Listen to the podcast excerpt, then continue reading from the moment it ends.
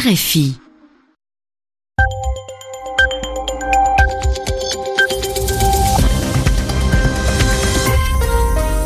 Vous écoutez RFI, il est 22h à Paris, 20h en temps universel. Romain Ozoui. Bonsoir à tous, bienvenue dans votre journal en français facile, présenté ce soir en compagnie de Sylvie Bervé. Bonsoir Sylvie. Bonsoir Romain, bonsoir à tous. À la une de l'actualité ce soir, colère et émotion au Brésil. La nuit dernière, le musée national de Rio de Janeiro a été touché par un gigantesque incendie. Il n'y a pas de victimes, mais une grande partie de la collection a été détruite. En Irak, c'est un premier pas vers la formation d'un nouveau gouvernement. Le Parlement s'est réuni aujourd'hui, mais les divisions ont rapidement éclaté. Et puis en France, Emmanuel Macron a échangé avec des collégiens. C'était jour de rentrée scolaire ce lundi. L'occasion pour le chef de l'État de se donner un peu d'air alors qu'un remaniement gouvernemental doit être annoncé dans les prochaines heures.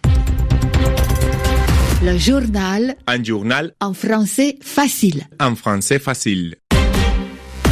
Une perte pour l'humanité, une tragédie pour la culture. Les réactions sont nombreuses après le grand incendie qui a ravagé le musée national de Rio de Janeiro au Brésil. Le musée possédait plus de 20 millions d'objets de valeur.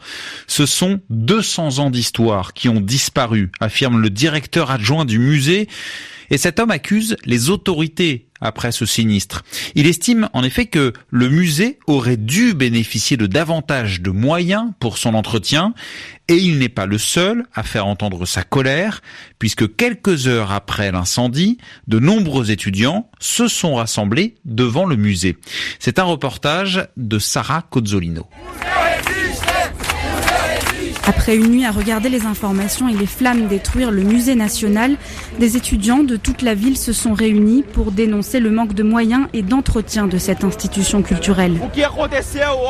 Ce qui s'est produit hier n'est pas un accident, c'est un crime, un crime planifié par le naufrage de l'éducation publique et de la science dans ce pays. Plus jamais ça. Parmi eux, Anna Maria, 19 ans, étudiante en littérature.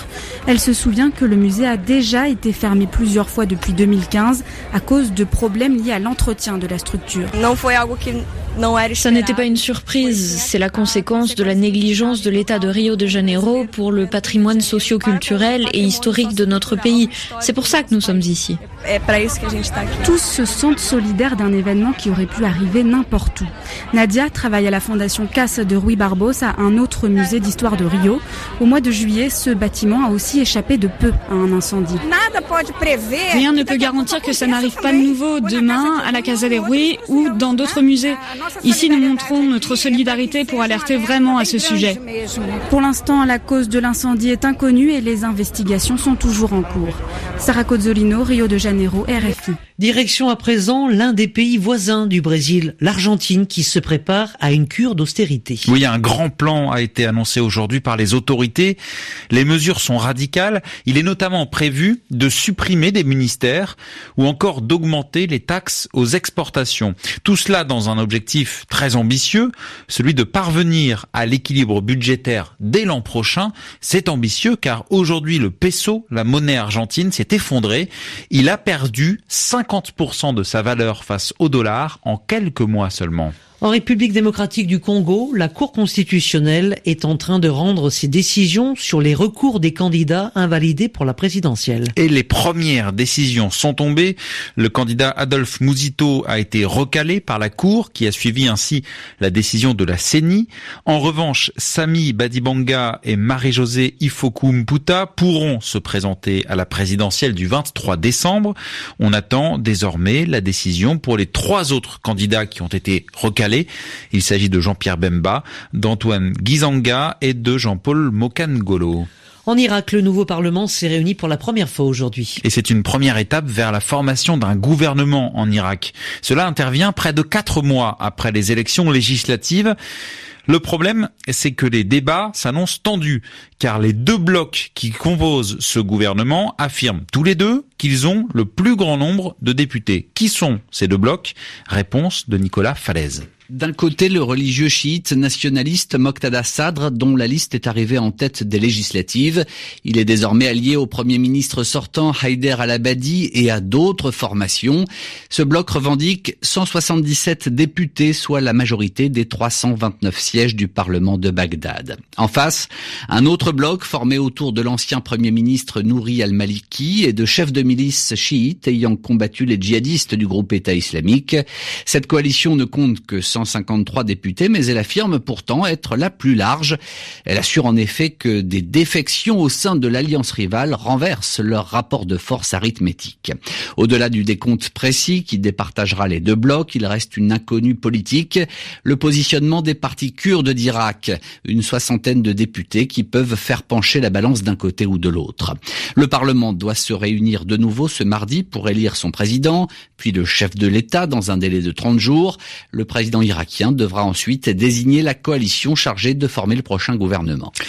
En Malaisie, une décision qui a entraîné la, vive réaction des défenseurs des droits des homosexuels. Deux femmes ont reçu des coups de bâton car elles avaient reconnu avoir eu ensemble des relations sexuelles. Les relations lesbiennes sont en effet jugées contraires aux lois de l'islam, mais c'est la première fois qu'une telle sentence est appliquée en Malaisie.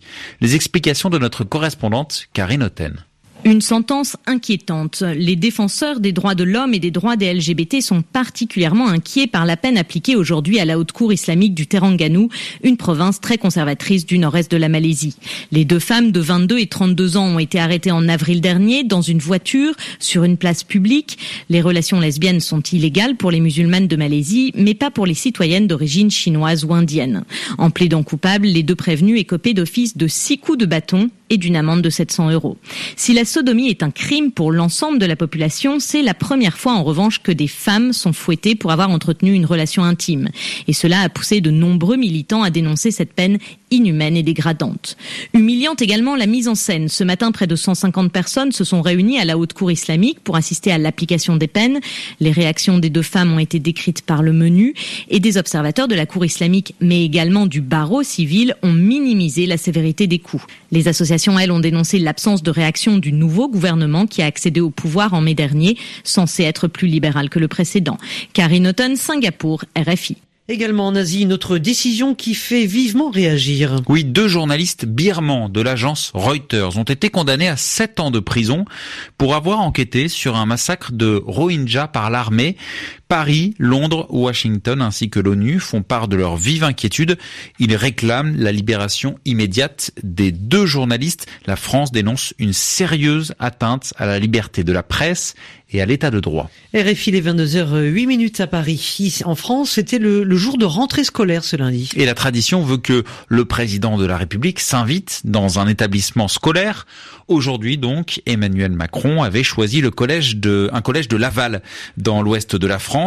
L'occasion pour lui de souffler un peu alors qu'il traverse une période difficile marquée par la démission la semaine dernière du ministre de la Transition écologique Nicolas Hulot. Son successeur doit d'ailleurs être annoncé dans les prochaines heures. En attendant donc, Emmanuel Macron s'est rendu dans trois classes pour échanger avec les élèves. C'est un reportage d'Anthony Latier. Merci en tout cas de nous accueillir parce que nous rajoutons euh, à la fébrilité de la rentrée, celle d'un tel déplacement. Fébrilité des élèves, un peu à l'image de celle de l'exécutif en ce début de mois de septembre. Alors assister à une rentrée des classes, c'est un bol d'air pour Emmanuel Macron. Devant des sixièmes, il explique le travail d'un chef de l'État. Mais d'ailleurs, être président, c'est un privilège, lui demande un élève. Moi je pense que c'est toujours un honneur après, tu peux dire, il y a des jours c'est un privilège, d'autres jours c'est pas un privilège.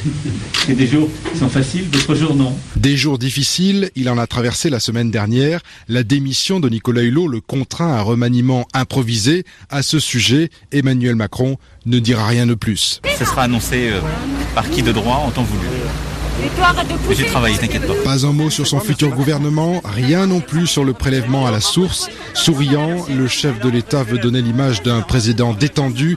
Il n'est là pour parler que de la rentrée, en espérant rapidement tourner la page de la sienne. Anthony Latier, Laval, RFI. En tennis, la fin ce soir des huitièmes de finale de l'US Open. Les premiers résultats de la soirée à retenir. Qualification pour les quarts de finale du japonais Kei Nishikori et de l'américaine Madison Keys.